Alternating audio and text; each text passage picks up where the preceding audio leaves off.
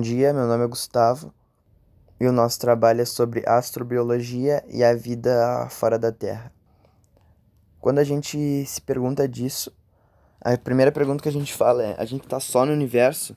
E essa pergunta é muito instigante, tipo, há muito tempo. Povos antepassados já se faziam, inclusive eles acreditavam muito em uh, tinham esculturas de alienígenas, de pessoas descendo, ainda não se sabe muito bem o que, o que aquilo representava. Mas sim, essa pergunta é muito antiga. E desde 1950 os noticiários vêm tratando ela com mais intensidade uh, e mais intensidade. Hum, por causa da possível detectação de vida micros microscópica em Marte e da existência da água em forma de oceanos sob uma manta congelada na Lua da Europa, na de Júpiter e também em Marte. Uh, se a gente for pensar, a vida na Terra existe há 3,5 bilhões de anos, mas a vida inteligente só há 120 mil anos. Então isso, isso provavelmente diria que para a gente achar uma vida inteligente seria muito mais difícil, que é meio o que é certo. Mas agora eu vou usar uma frase de Carl Sagan que ele disse no seu livro Contato ele disse que o, que o universo é um lugar imenso. Se a gente está sozinho, parece um grande desperdício de espaço. Ao longo de muitos anos, esse tema foi abordado por conceitos filosóficos ou religiosos. Nos últimos anos, já a astrobiologia assumiu a responsabilidade de trabalhar com o assunto de maneira integrada, usando recursos científicos avançados para investigar os planetas, procurar água, procurar vida.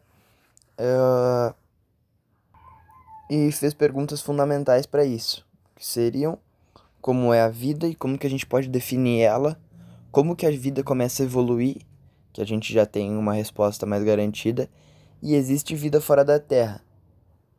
Caso seja afirmativo, como que a gente pode detectar a vida fora da Terra?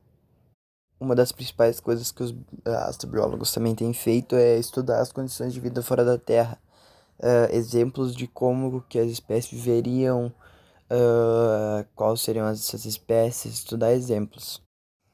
Agora, pensando mais em o que a gente precisaria para viver fora da Terra, uh, tem condições, as condições teriam de temperatura teriam que estar entre 0 e 100 graus, de forma que possibilite a existência de água líquida, porque água líquida é necessário para permitir a movimentação das partículas e eventual formação de moléculas orgânicas mais complexas, que tenham uma fonte de energia, no caso luz estelar, calor, energia química para manter o nosso metabolismo, e que seja estável e tenha durabilidade grande de bilhões de anos, no caso, para mais tempo de vida para se desenvolver. Os planetas que têm essas condições, em geral, são planetas telúricos, que estão na zona de habitabilidade de sua estrela, que tenha uma distância da estrela que a temperatura seja adequada para a vida conseguir viver. no sistema solar, apenas a Terra está nessa zona. Vênus já, tá, já fica muito quente e Marte já fica muito frio. Mas apesar de Marte ser muito frio, é possível que tenha tido água líquida lá no passado. Essa ideia é sustentada pela observação do relevo de Marte, mostrando as estruturas parecem tipo leitos secos de rios e pela observação recente de água congelada na sua superfície.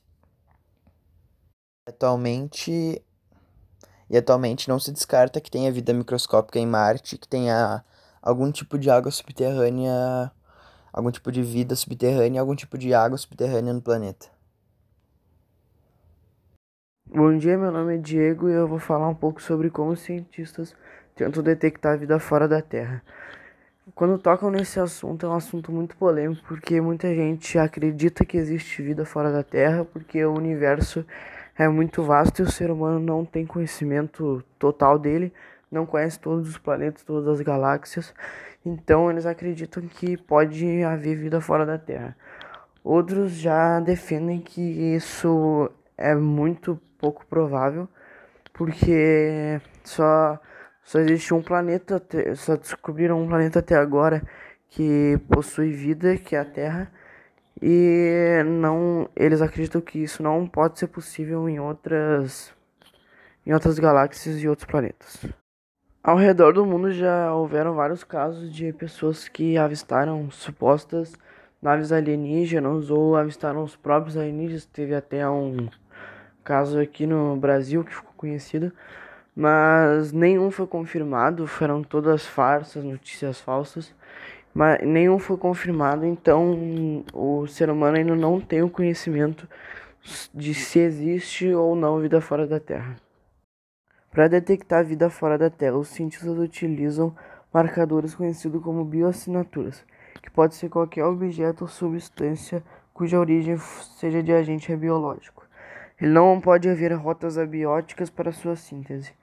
Há dois caminhos por busca de bioassinaturas: a in situ, por exemplo, o retorno de amostras a partir de emissões espaciais tripuladas ou não, e análises espectrais da atmosferas planetárias para evidências de alterações químicas causadas pela vida. Há também defensores da busca por evidências de tecnologia extraterrestre.